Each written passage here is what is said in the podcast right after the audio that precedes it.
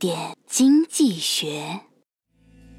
一天，某基金大佬老王遇见一个大胸美女。老王说：“我给你一百万，你给我摸一下胸好不好啊？”美女立马就脱下衣服。十分钟后，美女说：“你怎么还不摸呀？”老王说：“我没钱呢。”具有现货经验的投资者都知道，在投资中，投资者经常会被恐惧和贪婪这两种情绪支配，而投资骗局正是建于捕食这两种情绪之上。它经常通过额外的高回报来吸引投资者，并在恰当的时机诱发投资者害怕恐慌的情绪。一般承诺每年超过百分之十二至百分之十五的回报率的，都值得谨慎考虑。尤其是他还承诺百分之百保本得利。